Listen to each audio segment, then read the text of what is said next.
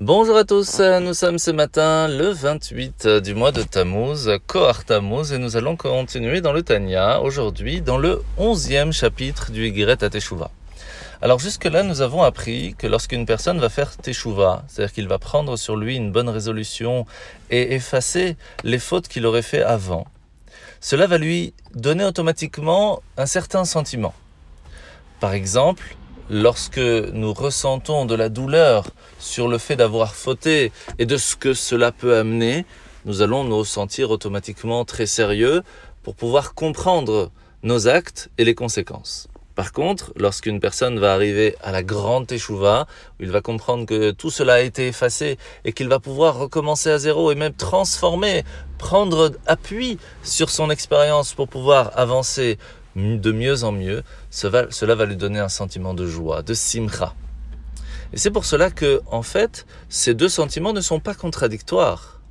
Parce que la tristesse et la, la joie peuvent vivre ensemble à un certain niveau. Comme par exemple, quand Rabbi Shimon Bar Yochai a appris à son fils sur les lois du Bet Amikdash, la grandeur et la chance que l'on a, et que, en fin de compte, le Bet Amikdash était détruit, il était tellement heureux d'avoir appris les secrets du Beth du temple, et de l'autre côté, la tristesse de ne plus le voir reconstruit, ces deux choses peuvent vivre ensemble. De la même façon, nous pouvons très bien être heureux du fait que Hachem nous pardonne, tout en étant triste d'avoir fauté. Ce qu'il faut avoir en tête, c'est que cette joie doit nous amener à avancer et à évoluer, et de, surtout de ne plus le refaire. Alors la mitzvah de ce matin, c'est la mitzvah positive numéro 5, la mitzvah de prier. Il faut savoir que quand on dit prier, c'est mieux à la synagogue parce qu'il y a le minyan. Il est donc important d'être présent de façon générale tous les jours, mais au moins le Shabbat, en sachant qu'il y a aussi la takana de Ezra Sofer qui nous demande de lire la Torah le lundi, le jeudi et bien sûr le Shabbat, et c'est là qu'on va monter à la Torah. Vous savez qu'il est très important de monter au moins une fois par mois à la Torah. Et donc ce sont toutes ces lois que nous apprenons aujourd'hui. La paracha de la semaine, sommes donc parachat Matot et Maasé. Aujourd'hui, nous allons parler des frontières de la terre d'Israël. Il y a des frontières qui sont précises et c'est important de faire attention à ces frontières. Pourquoi?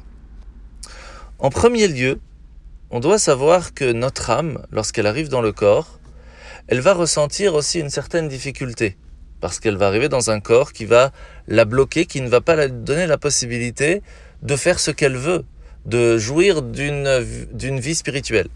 Donc d'une certaine façon, c'est une chute. Toutes les frontières que nous allons lui mettre vont lui permettre, en fin de compte, d'évoluer, d'avancer, de gagner en force et en mérite.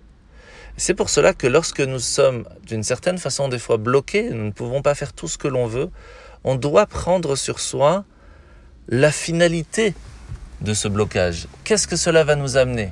Pourquoi nous sommes aujourd'hui dans telle situation?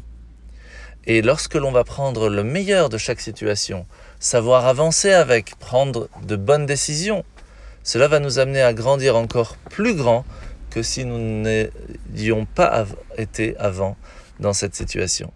Donc profitons de chaque moment et Bezrat Hashem, que cela nous amène très rapidement à ce que cet exil nous amène rapidement à ma chère Tzidkenu.